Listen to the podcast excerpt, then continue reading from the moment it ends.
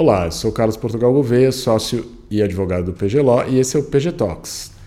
No episódio de hoje nós vamos dar continuidade à nossa série de M&A e encerrar com o debate do caso Elon Musk contra Twitter, justamente porque ele nos dá a oportunidade de discutir vários temas que a gente discutiu ao longo dos outros episódios.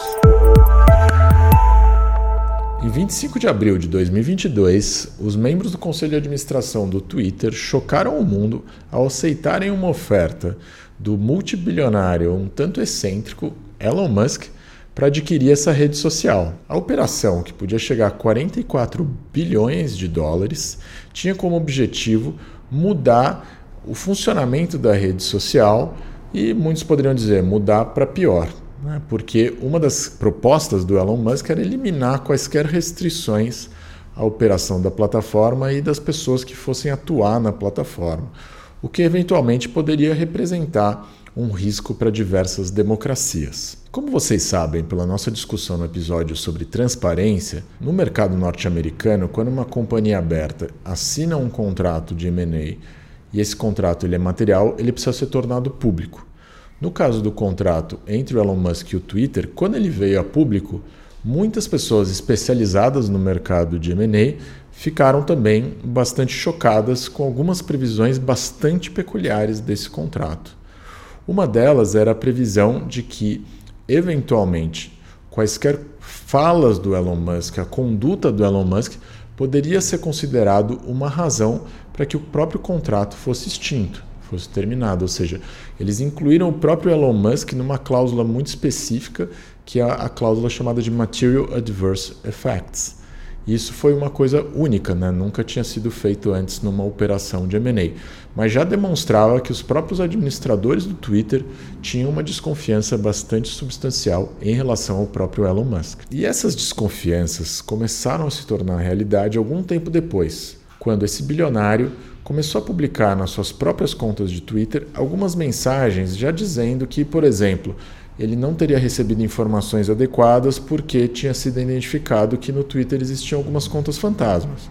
Algo que a gente sabe, né, que na verdade existe em todas as redes sociais. Uma parte central das alegações do Elon Musk é que a administração do Twitter não teria fornecido o número exato das contas que seriam administradas por robôs entre todos os usuários da plataforma. Elon Musk então argumentava que, como o Twitter é uma plataforma de internet, de redes sociais, uma parcela relevante de toda a sua renda vem de publicidade feita na renda. Aí, obviamente, o número de usuários e de usuários verdadeiros que têm acesso a essas publicidades representa um elemento relevante do negócio do Twitter.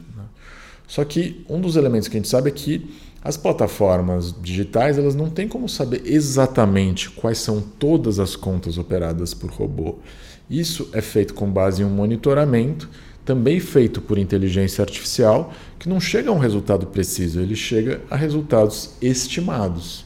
E aí, obviamente, você com base em uma análise estatística que o Elon Musk, com toda a formação que ele tem, com certeza ele entende, você consegue saber se essa apuração ela tem um fundamento estatístico adequado ou não. Mas você não consegue chegar no número exato de todas as contas operadas por robô dentro de uma plataforma. Poucos dias depois né, desse anúncio feito pelo Elon Musk, o Twitter já ajuizou uma ação é, com o objetivo de forçar o Elon Musk a efetivamente adquirir a empresa por aquele preço de 44 bilhões de dólares que tinha sido anunciado originalmente e que tinha sido previsto no Share Purchase Agreement, né, no SPA. E algo interessante porque a gente deve imaginar uma ação com esse grau de sofisticação, ela não é preparada assim em dois ou três dias. Ou seja, a gente fica muito claro que o processo de negociação entre o Elon Musk e o Twitter rapidamente se degringolou e o Twitter já começou a preparar essa ação muito antes do próprio anúncio do Elon Musk. Um dos argumentos centrais apresentados pelo Twitter na sua petição inicial é de que o Elon Musk agiu de má fé, porque na verdade o problema que ele viu na companhia não estava relacionado às contas fantasmas, mas sim era derivado do fato de que nos meses que se seguiram todas as empresas de internet do mundo sofreram uma redução muito substancial no seu valor, principalmente nas bolsas de Nova York. E aí, a própria ação do Twitter também teve uma redução durante esse período.